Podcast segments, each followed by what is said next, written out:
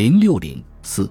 中国对德断交与宣战。一九四零年夏，德国曾提议让重庆国民党政权参加事实上已经形成的德、意、日三国轴心同盟，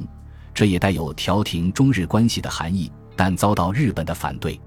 同年九月二十七日，德、意、日三国在柏林签署了同盟条约，宣称。德意志和意大利承认并尊重日本在大东亚建立新秩序的领导权。三国并承允，如果三缔约国中之一受到目前不在欧洲战争或中日冲突中的一国攻击时，应以一切政治、经济和军事手段相援助。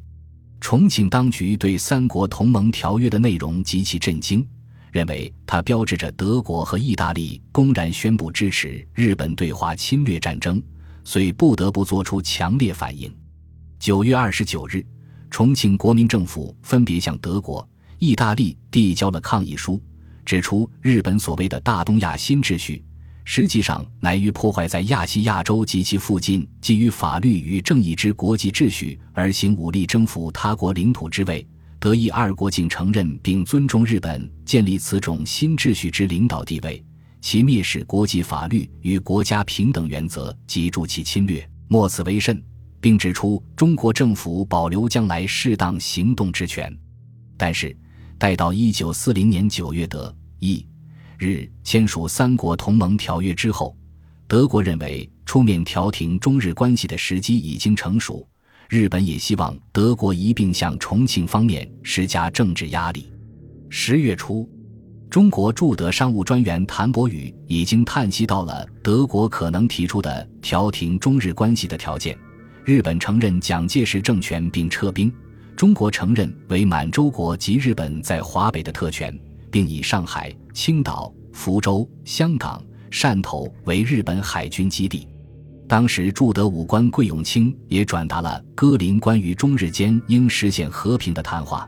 但是重庆当局对三国军事同盟之下接受德国调停一事非常慎重，指示桂永清对戈林谈话最好暂不直接表示态度，如其不再来问询，更不必直接答复。但可见皆是搁知我国之意，如领土主权行政不能完整，则无和平可谈。接着，日本又利用对汪伪政权的正式承认，要德方传递有意与重庆方面议和的信息。一九四零年十月三十日，驻柏林的日本大使馆参赞告知德国外交部，日本外相打算与蒋介石达成解决中日冲突的谅解。十一月七日，日本副外相向驻东京的德国大使奥特明确提出，日本将承认汪精卫政府，德国与意大利根据三国同盟条约的规定，也将采取同样的承认。希望德国出面劝说蒋介石与日本就结束两国间的冲突达成谅解。十一月十一日，德国外长里宾特洛甫约见中国大使陈介密谈，吹嘘德国所处的外交和军事地位，称德国与苏联订立互不侵犯条约以来，交易已密，并且意图巩固，可使德国统一欧洲志愿易于完成，英、美联俄将难以完成。德国已对英国完成包围，英国在军事上必将失败，最终胜利终属德国。德国与意大利、日本缔约是为了促成建设欧洲新秩序，并得到了苏联的赞成，绝对渴望有把握。里宾特洛甫在提及德国对华政策时辩称，德国政府对中国，尤其在经济关系上，始终保持友谊，为取敌对地位，无如大势所趋，为强势众。不得不侧重亲日，他进而提出，日本很可能不久将承认南京政府，德国与意大利也必继而承认，因此现在是中日和好的最后时机。陈介则答称，中国为生存与主权而抗战，非达此目的，恐难言和平。正如此前陶德曼大使调停时，蒋介石委员长所表示的，和平需以日军完全退出为先决条件，现在仍持这一立场。如果日军未能放弃所占领的中国领土，和平最终不能实现。里宾特洛甫立即表示，很难把日本从中国撤军作为和平方案的基础。尽管他对中国局势并无详细了解。值得注意的是，里宾特洛甫声称仅作为个人意见，未受中日政府委托，亦非德国政府自愿调停。而如果中日双方不提出要求的话，他是不会出面调停的。里宾特洛甫故意隐瞒了日本方面请德国出面调停的事实，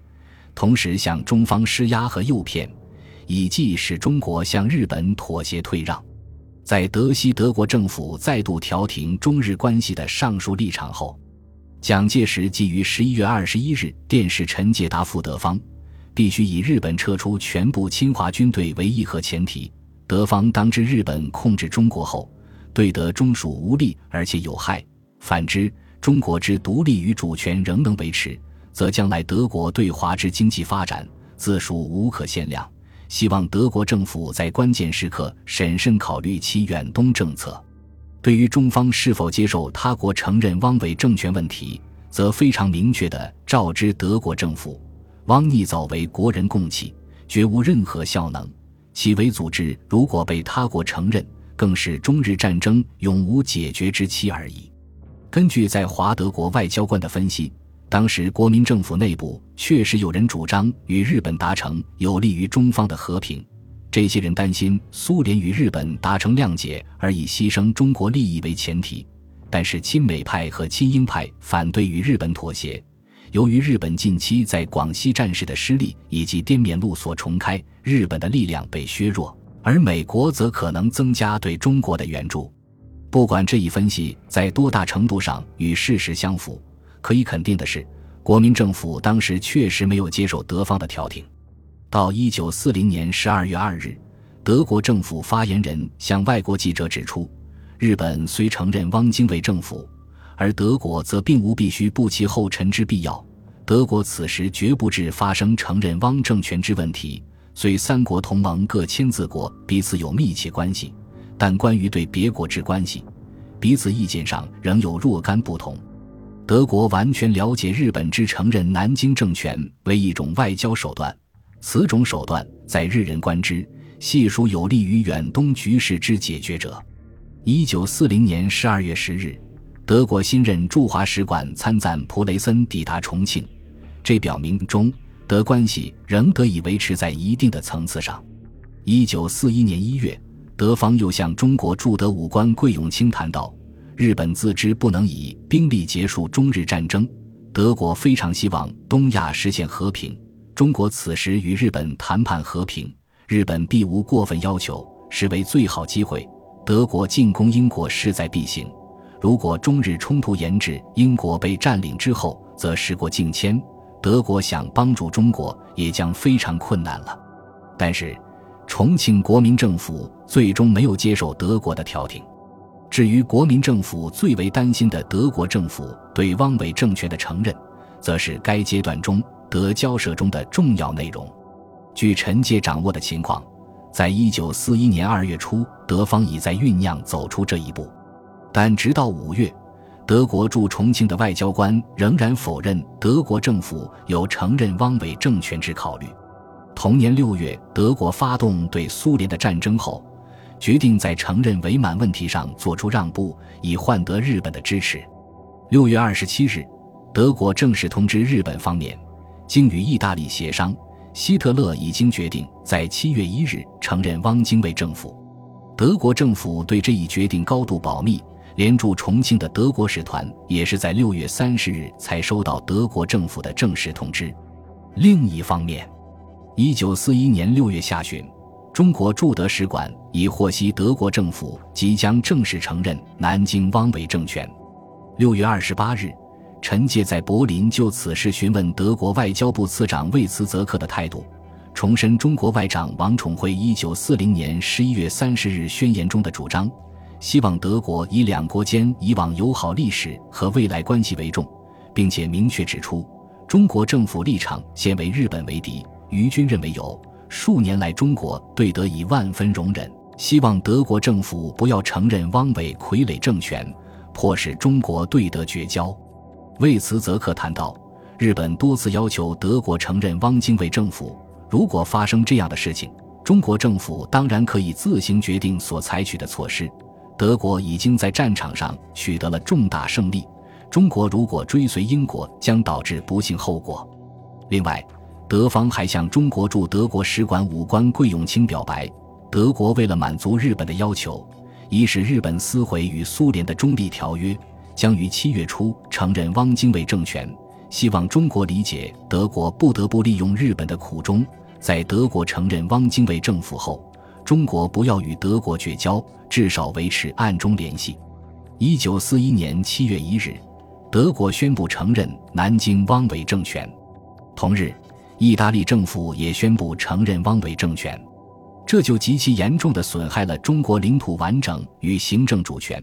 直接威胁到以蒋介石为代表的国民政府的法统地位。此外，